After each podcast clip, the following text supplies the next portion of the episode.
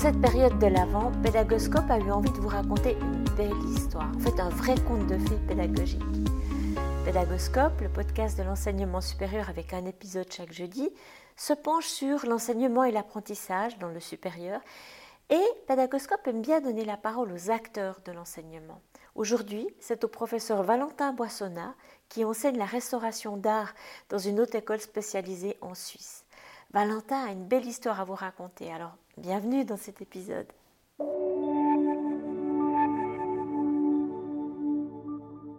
Oui, alors euh, à la que ça fait euh, depuis euh, quelques mois qu'on a une momie égyptienne dans nos réserves.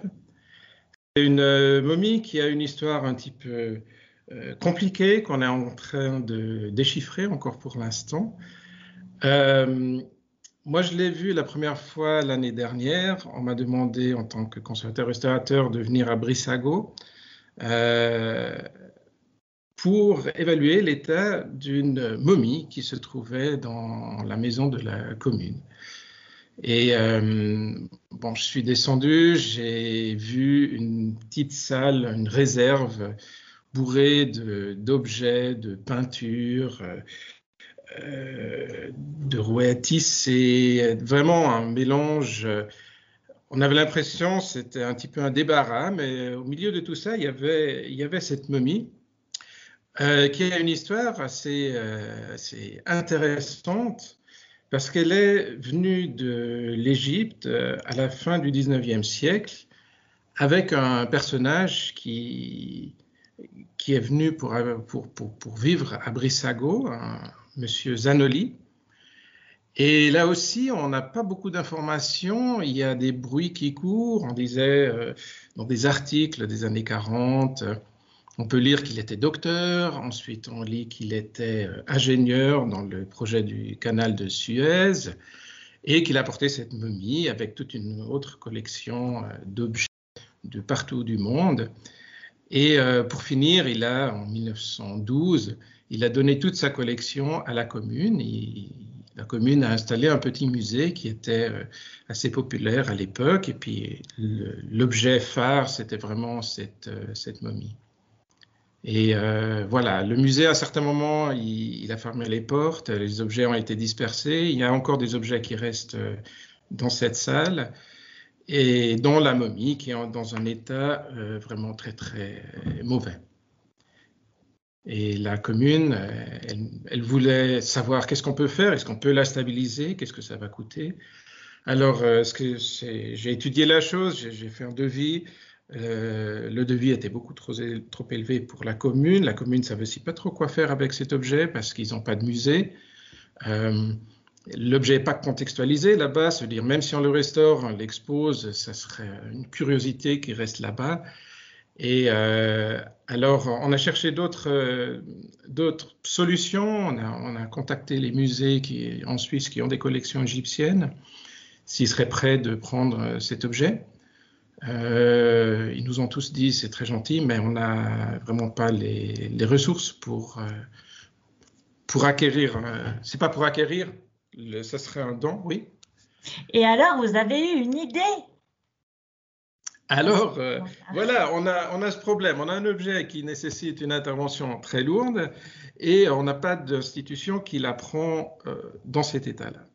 Alors, l'idée, c'était de, de, monter avec la, le département euh, conservation-restauration de la HEARC un projet interdisciplinaire qui va beaucoup loin que juste la restauration. C'est aussi toute euh, l'étude, l'analyse de la momie, des techniques de momification, pour euh, mieux comprendre qui c'était cette personne qui a été euh, préservée pour, l'éternité, et aussi, naturellement, euh, aboutir à la conservation-restauration de la momie du sarcophage.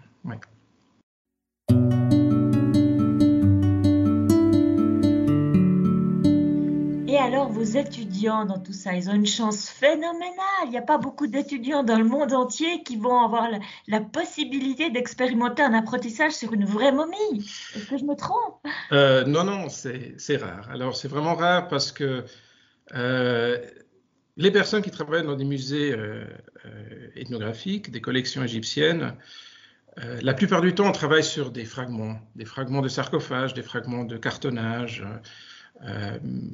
Beaucoup de ces vestiges ont été, ont été séparés, ont été cassés. Et c'est rare. Hein. En Suisse, il y, a, à peu près une quinzaine de, momies.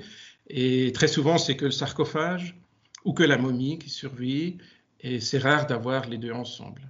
Alors là, on a vraiment un, sarcophage qui est en cartonnage, où on a le nom de la personne dessus, euh, qu'on peut attribuer à une certaine époque, et euh, on a la momie elle-même aussi. Alors ça, c'est vraiment pour les étudiants. Il, y a, plusieurs projets de, de diplômes qui vont être euh, axés autour de ce projet. Et le premier, il va débuter l'année prochaine avec l'étude et la conservation-restauration de la momie elle-même, des, restes humains. Et alors, ça veut dire que vos étudiants, ils, peuvent manipuler cette momie, travailler concrètement sur cette momie? Oui, alors on va, intégrer plusieurs aspects dans différents euh, modules. Euh, le premier module qu'on va attaquer en, février, c'est un module qui, traite au fond le conditionnement des objets. Et là, les étudiants, parce qu'en ce moment, la momie, il faut comprendre, c'est il y a la momie, il y a un sarcophage autour qui est en cartonnage, et le cartonnage a été découpé à l'époque pour voir ce qu'il y avait dans la momie, dans, le sarcophage, et pour voir la momie. La momie elle-même, elle a été fouillée, les bandelettes ont été en partie euh, découpées, probablement à la recherche d'amulettes, etc. Euh, alors le premier travail, ça sera de séparer euh, ces trois éléments qui sont le cartonnage qui est extrêmement fragile. Il y a une couche picturale qui, ne tient plus dessus, qui est complètement fragmentée, qui est aussi euh, qui a vieilli, qui a craquelé, qui est sale. alors juste pour déposer la partie du haut, ça nécessite toute une réflexion. On doit faire, on doit préparer un support qui va épouser exactement la forme de ça.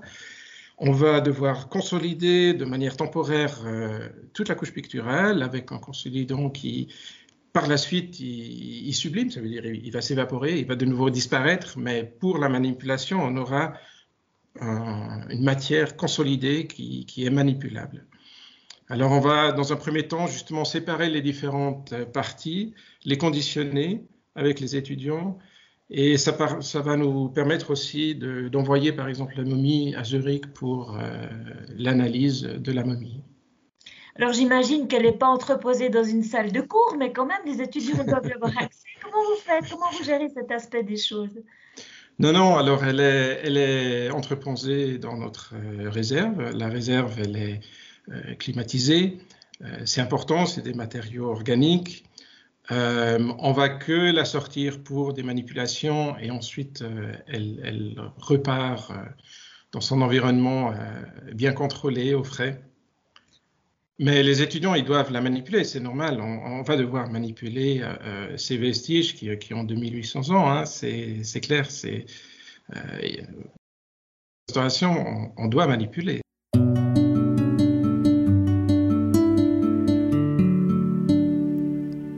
ne sais pas vous, mais moi, cela me donne envie de retourner aux études dans le cours du professeur Valentin Boissonnat. Quelle incroyable opportunité pour les étudiants d'apprendre la restauration d'art en développant des compétences pratiques concrètement sur une personne conservée pour l'éternité il y a 2800 ans. Et vous, vos étudiants, Valentin, qu'est-ce qu'ils disent? Comment est-ce qu'ils vivent votre cours? Mais écoutez, euh, travailler sur le reste humain, c'est pas pour pour tout le monde. Hein. Il ne faut pas oublier, on, a, on est en présence d'un corps. Euh, c'est un corps qui a été euh, désacralisé, si on veut. Il a été fouillé. Euh, à un certain moment, il y a les pieds qui se sont cassés et qui ont disparu. Ça veut dire elle n'a plus de pieds. alors, je pense que chaque étudiant vit ça d'une manière très individuelle. On, on a les problèmes de conservation-restauration qui sont fascinants, comme la couche picturale, euh, la remise en forme de cartonnage qui est complètement déformé, il y a des plis et tout. Il y a des questions de euh, restauration. Il faut identifier qu'est-ce qui est d'origine, qu'est-ce qui a été ajouté au 19e siècle pour mieux vendre la pièce.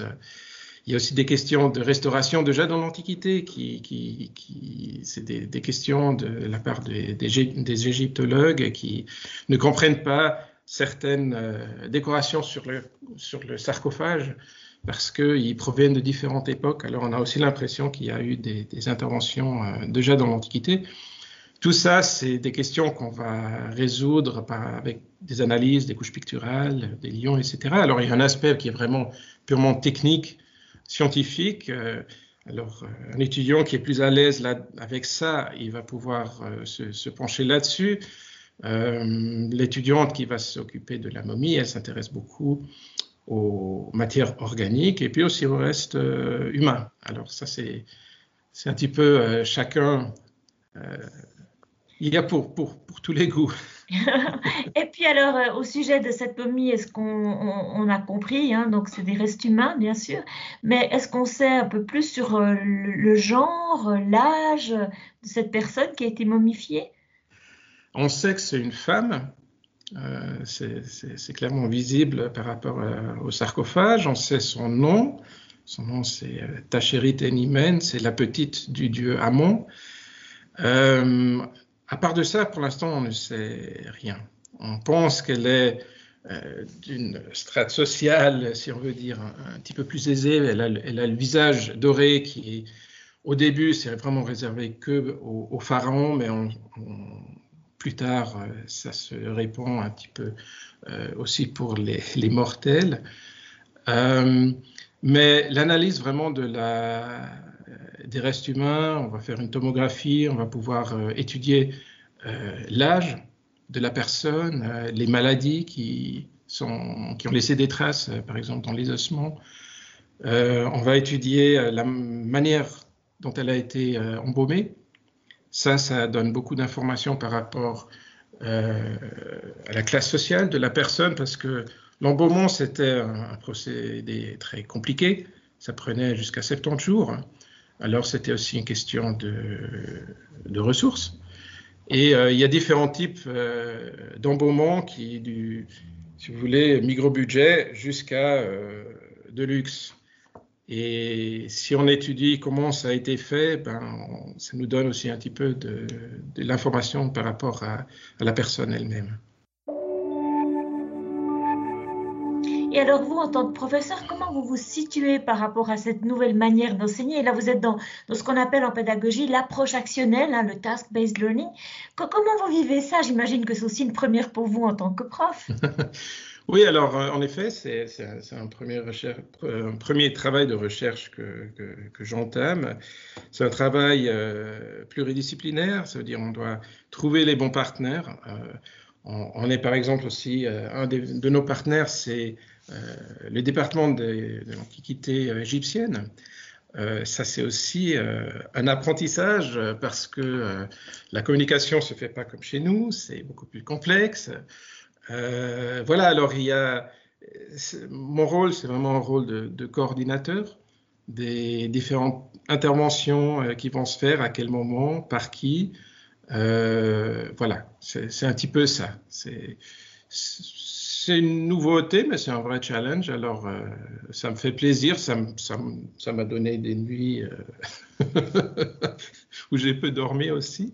Mais euh, oui, ça fait partie du jeu. Et alors, euh, Valentin, le mot de la fin pour nos auditeurs euh, Le mot de la fin, ben, je pense qu'on va en reparler peut-être à la fin du, projet. Le, le, but du projet, vraiment, c'est de rendre euh, une certaine dignité à cette personne qui a été vraiment préparée pour l'éternité, de la rendre dans un état qui fait qu'elle peut entrer dans une collection publique. Et on a trouvé un musée qui va prendre la momie dans ses collections, c'est le musée historique ethnographique de Saint-Gall. Et on va aussi, euh, on prévoit de faire euh, une exposition temporaire euh, à Brissago, où elle va retourner pour une dernière fois pour montrer qu'est-ce qui a été fait, qui c'était, qui était dans ce, village à l'époque euh, pendant plus que 100 ans. Et euh, une certaine manière pour les, gens de Brissago, pour faire les adieux, et ensuite elle va partir justement dans un musée où elle sera toujours accessible au public. Alors ça c'est important. Et tout le travail que nous on a fait, euh, ça, ça va aussi être euh, expliqué et publié. Alors euh, on, on, garde des traces de ce projet qui va se finir, on ne sait pas, 3, 4 ans à peu près.